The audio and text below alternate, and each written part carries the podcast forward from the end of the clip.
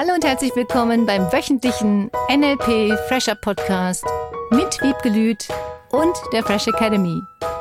Dein Podcast, damit du das Beste für dich und die Welt erreichst. Schön, dass du da bist. Herzlich willkommen zum Podcast der Fresh Academy. Hallo, herzlich willkommen.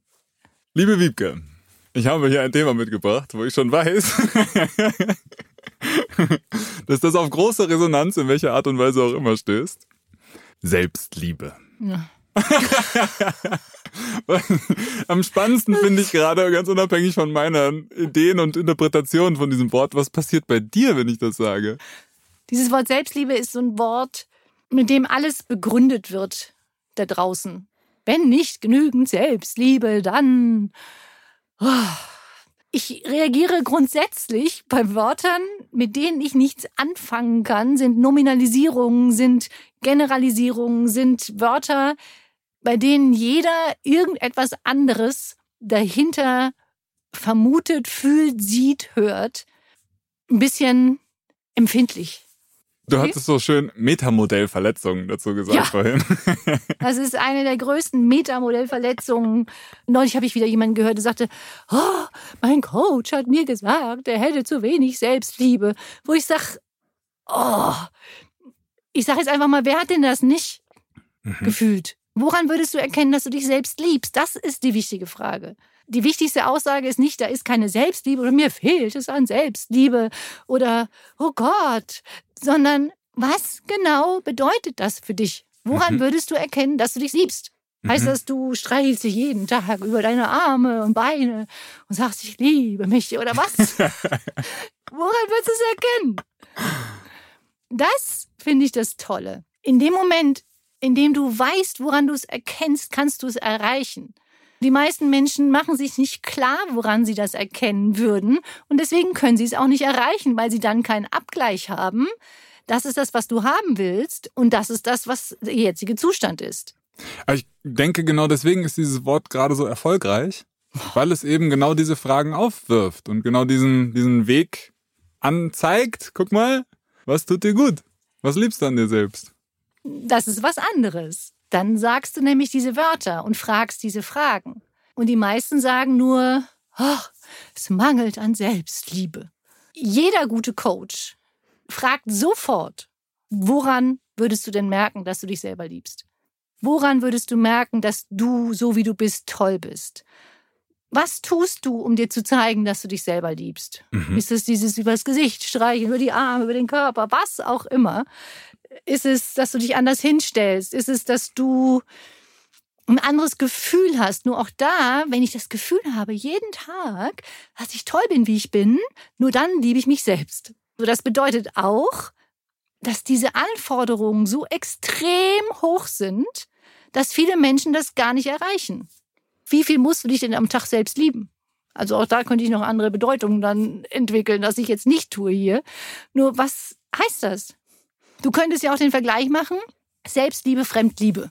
Wie viel Prozent liebst du fremd und wie viel Prozent liebst du selbst? Da fällt mir jetzt diese komische Werbung von früher aus dem Fernsehen ein. Mein Auto, mein Haus, mein Boot. das ist Anerkennungsliebe vielleicht. Daran würdest du es erkennen.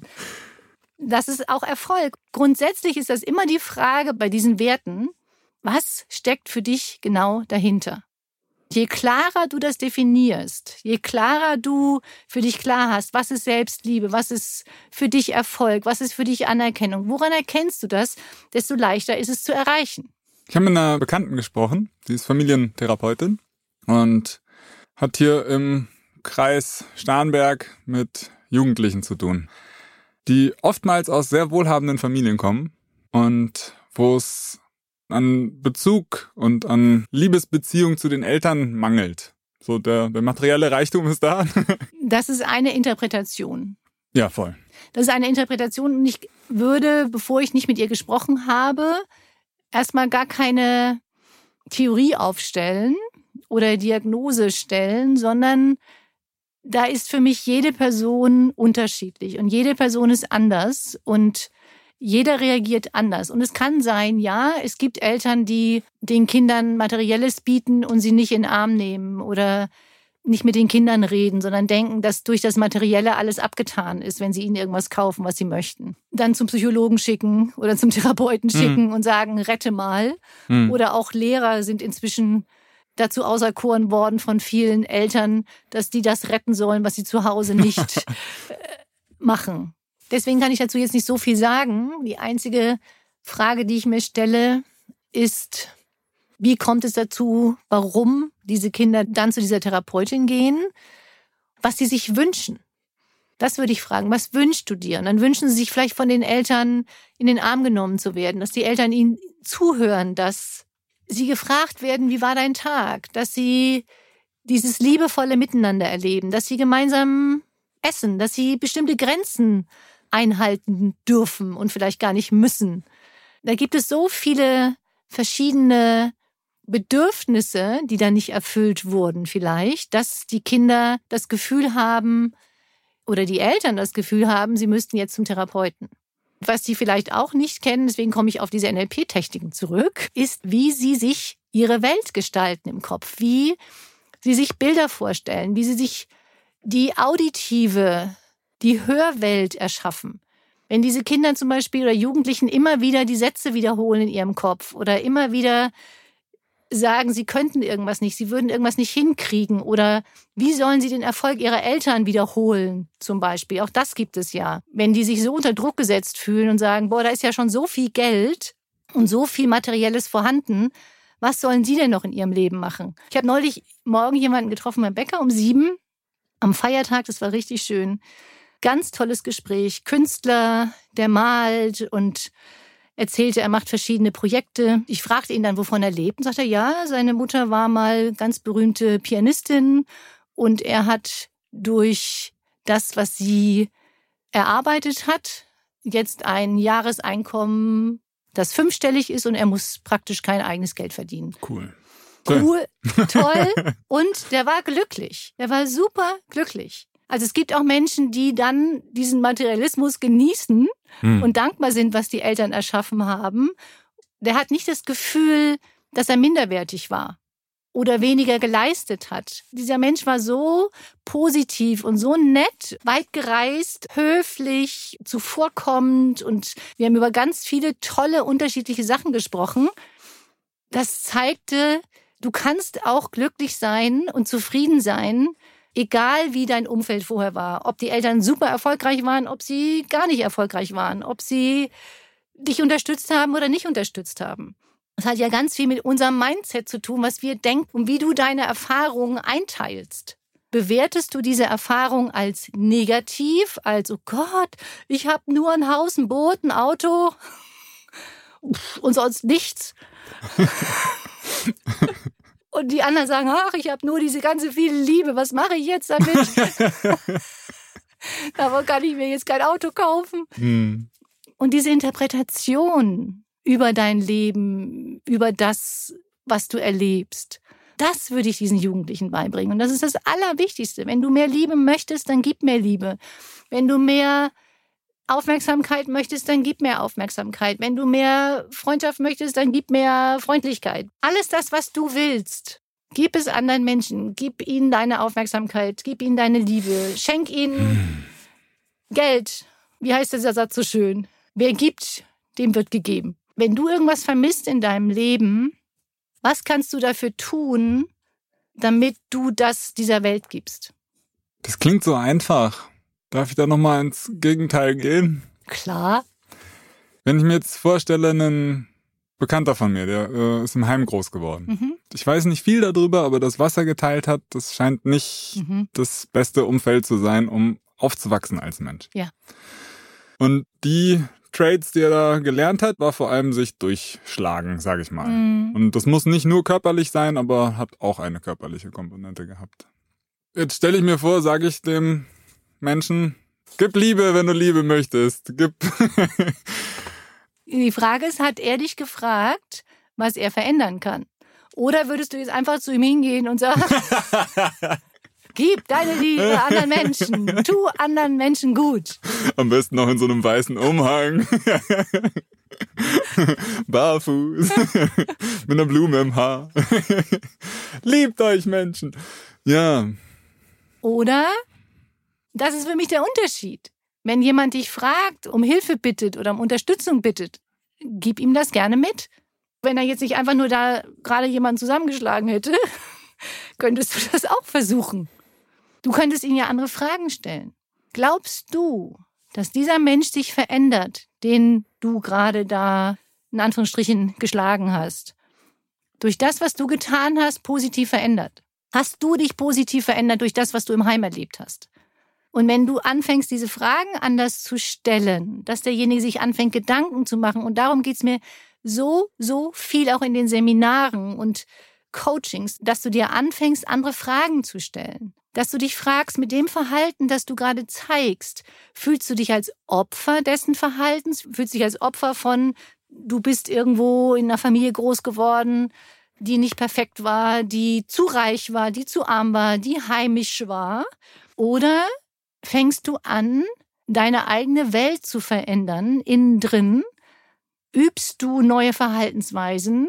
Veränderst du deine Glaubenssätze, die negativen, die dich eingeschränkt haben? Nutzt du die NLP-Techniken? Nutzt du neue Techniken? Deiner Bilder verändern, deiner Töne verändern? Oder sagst du, ich kann nicht, weil?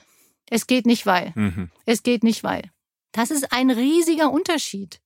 Ist derjenige Opfer der Umstände, Opfer der Vergangenheit? Und es gibt wirklich, und ich verstehe dich, ganz, ganz viele schreckliche Situationen, die Menschen erlebt haben. Absolut. Und dann kannst du nur ein großes Herz haben mit diesen Menschen, dass sie sich in gewisser Art und Weise verhalten, weil sie natürlich das gelernt haben und gelernt haben, dass das für sie die beste Art und Weise war, sich durchzusetzen. Nur diese Strategie hilft halt nicht immer im ganzen Leben. Wir haben bestimmte Strategien gelernt in der Kindheit oder auch in einem jugendlichen Zeitalter. Und diese Strategien haben uns geholfen. Mhm. Bis zum gewissen Zeitpunkt. Und dann ist es an der Zeit, die Strategie nochmal anzugucken und zu sagen, was hilft dir denn jetzt? Was brauchst du jetzt für neue Fragen? Was brauchst du jetzt für neue Strategien, für neue Glaubenssätze? Hast vor allem wieder Spaß daran, dich mit dir zu beschäftigen, mit dieser persönlichen Weiterentwicklung. Das ist so cool. Und nicht im Sinne von, oh, ich habe schon wieder nicht hingekriegt und Geißel, Geißel und oh Gott, sondern es ist so, wie es ist. Und es war so, wie es war. Wie kommst du aus dieser Opferhaltung raus? Immer mehr in Akzeptanz. So war die Vergangenheit. Und es ist okay. Die im Heim haben aus bester Option gehandelt. Die Eltern haben aus bester Option heraus gehandelt. Die reichen Eltern handeln aus ihrer besten Option heraus. Mhm. Die nicht so reichen Eltern, armen Eltern handeln auch aus ihrer besten Option heraus.